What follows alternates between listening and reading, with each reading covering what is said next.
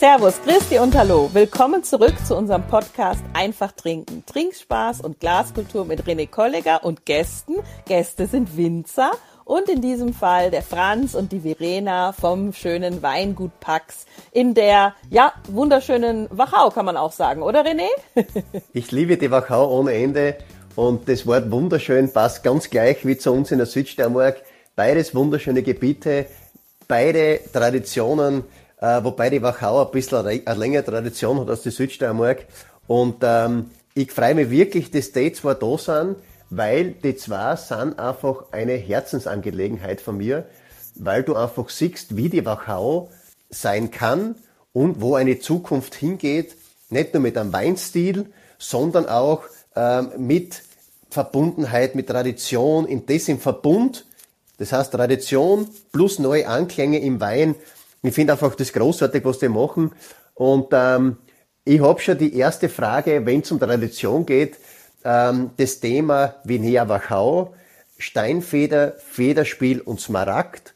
Ähm, ich weiß, Nein, Was ist das? Muss ich jetzt genau. als, als wieder mal Newbie und ich bin ja so ein bisschen so das naive, äh, unwissende Blondchen, obwohl ich es nicht bin, aber wurscht, äh, in diesem Podcast und deswegen frage ich das jetzt einfach mal. Vielleicht weiß das nicht jeder.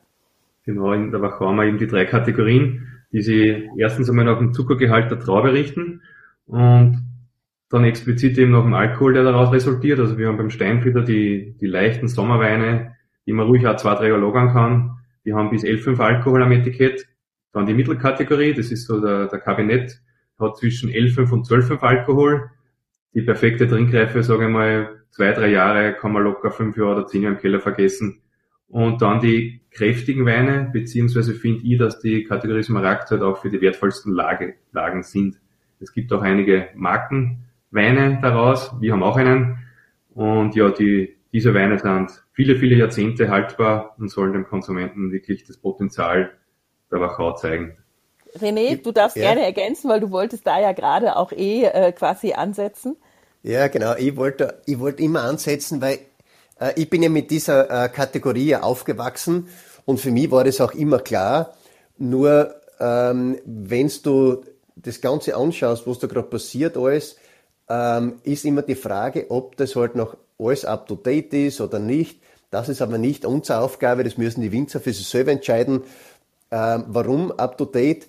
Eben mit dem Thema, es wird immer wärmer, ist halt die Thematik Smaragd halt eine Riesenthematik geworden, weil, wie gesagt, wir wollen trinken und wir wollen immer Flaschen trinken und es ist halt so, wenn es halt äh, viel Wärme hast, es ist halt ein Zacken wärmer bei euch in der, in der Wachau als bei uns in der Südsteiermark, dann hast du dann Zacken mehr Zucker, dann hast du ein bisschen mehr Alkohol.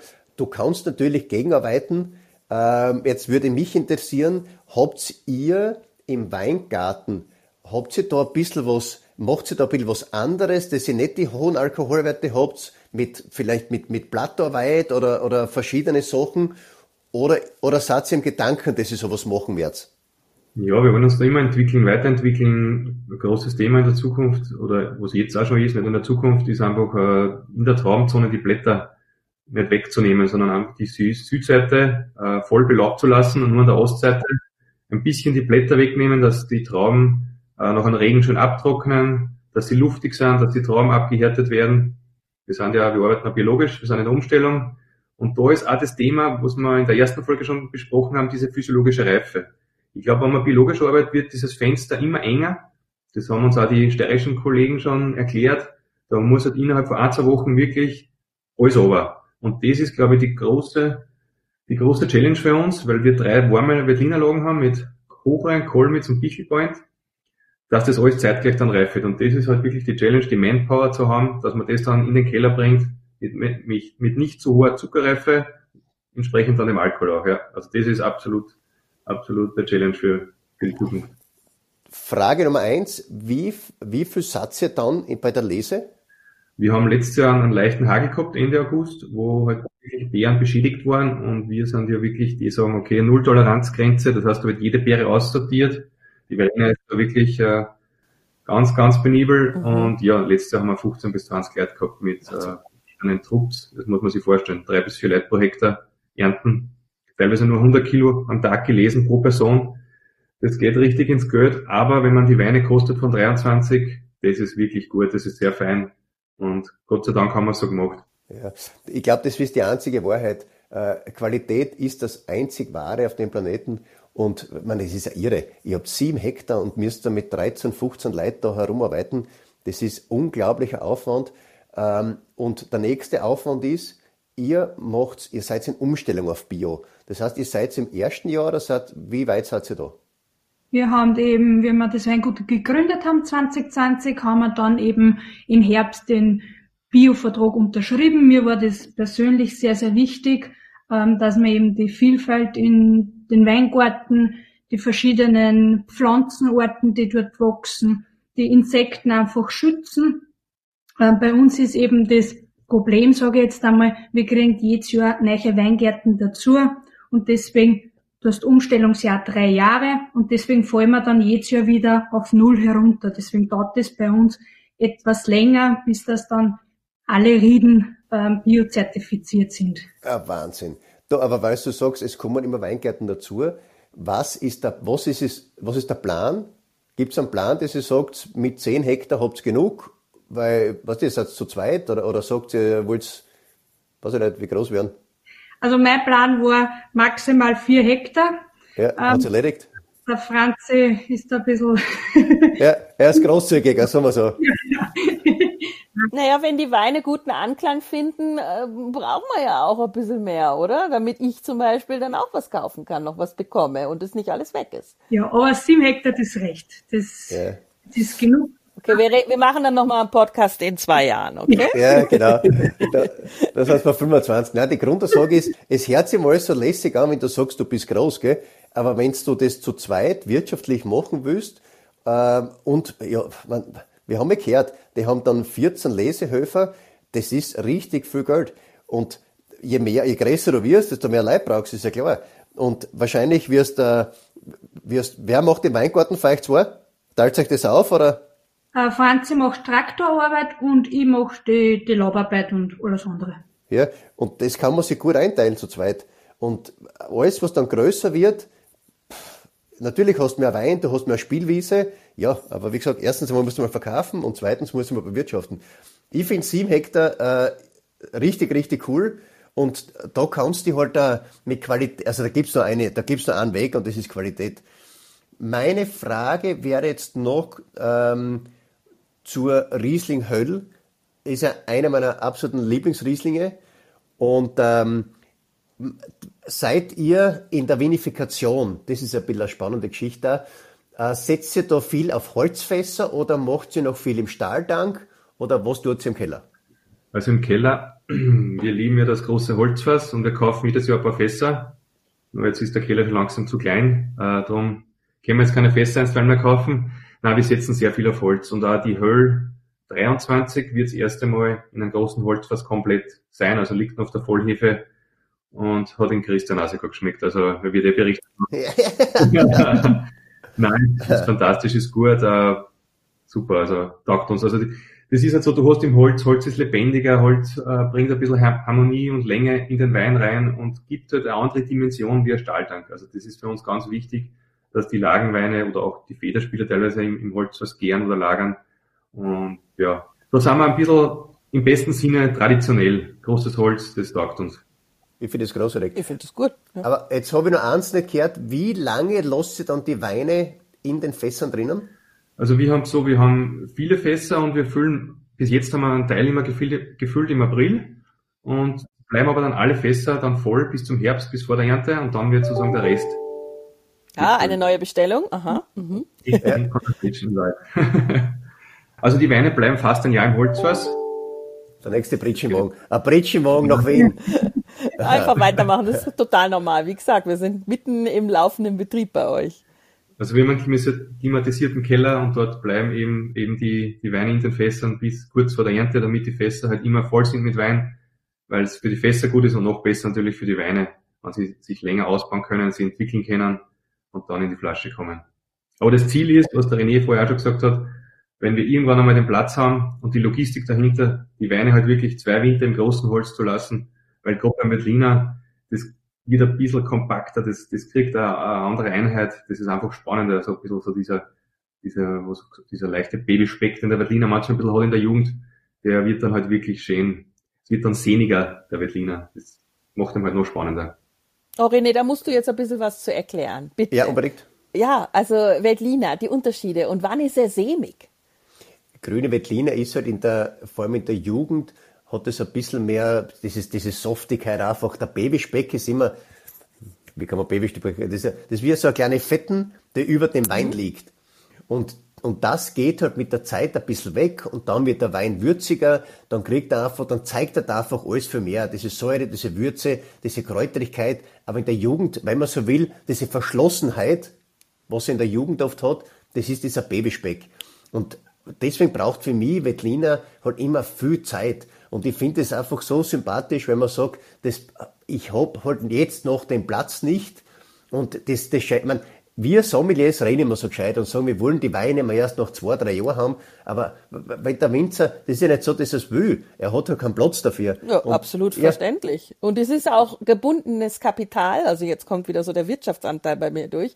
Wein, der bei euch im Fass im Keller lagert, ist gebundenes Kapital. Das ist nichts, was ihr dann in dem Moment wirtschaftlich nutzen könnt. Das ist einmal, ja, gebunden, wie man sagt. Das ist erstmal nicht zu monetarisieren.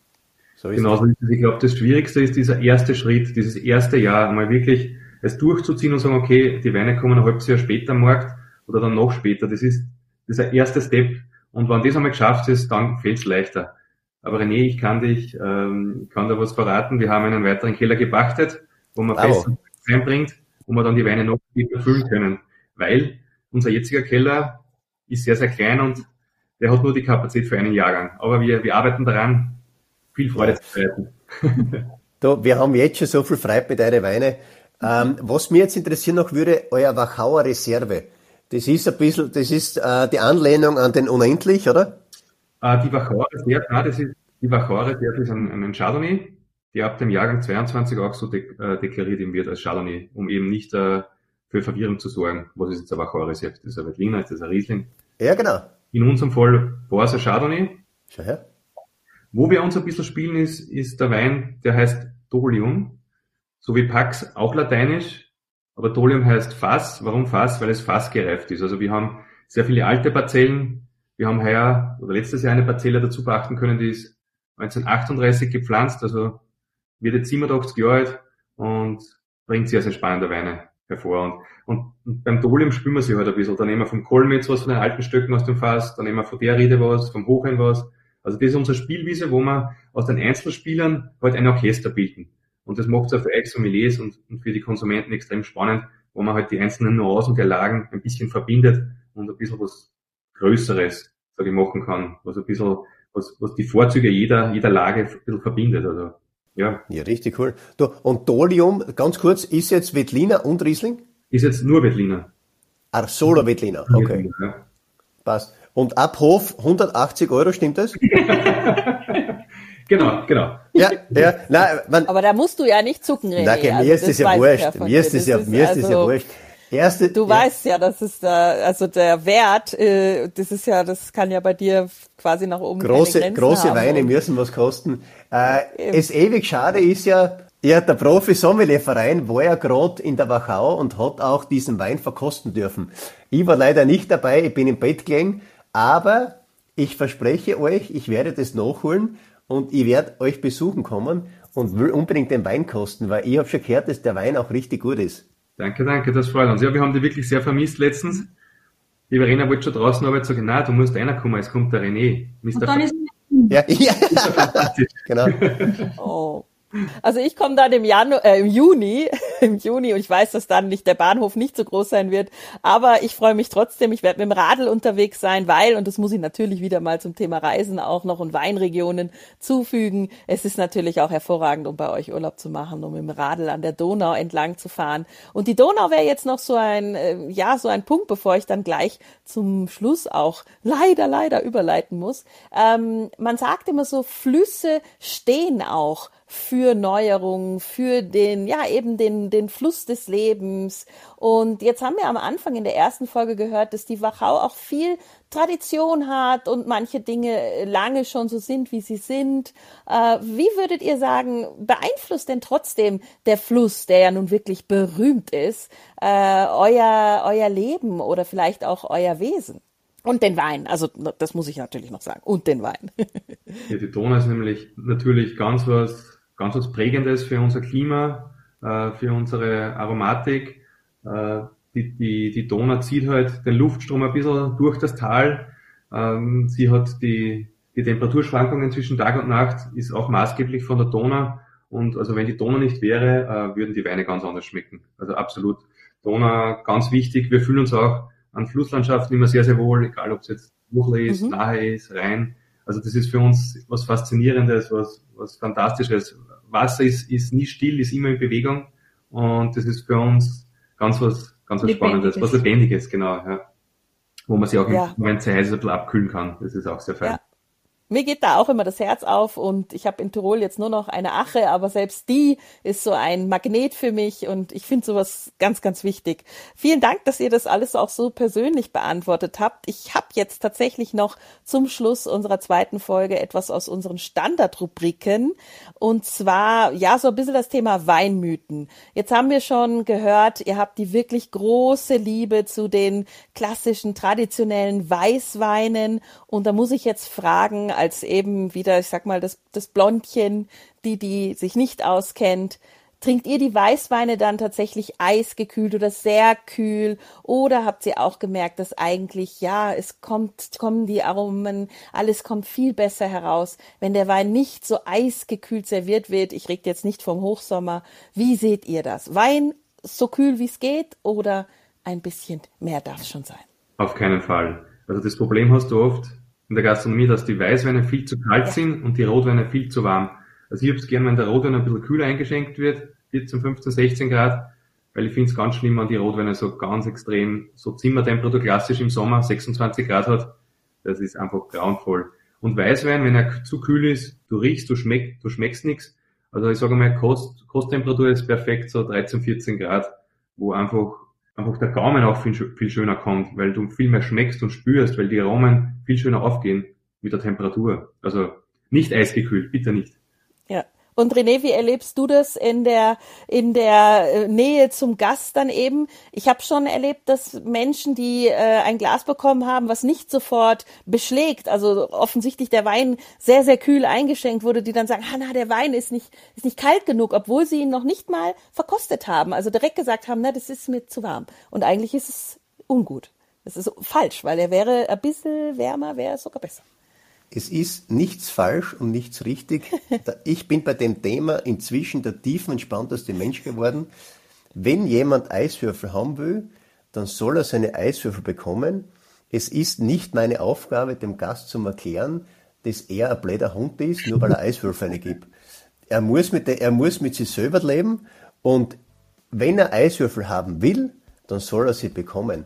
Ich werde natürlich, ich, ich sage nicht einmal einen Satz darüber, dass es ein Blödsinn ist. Ich sage gar nichts, weil es keinen Sinn macht.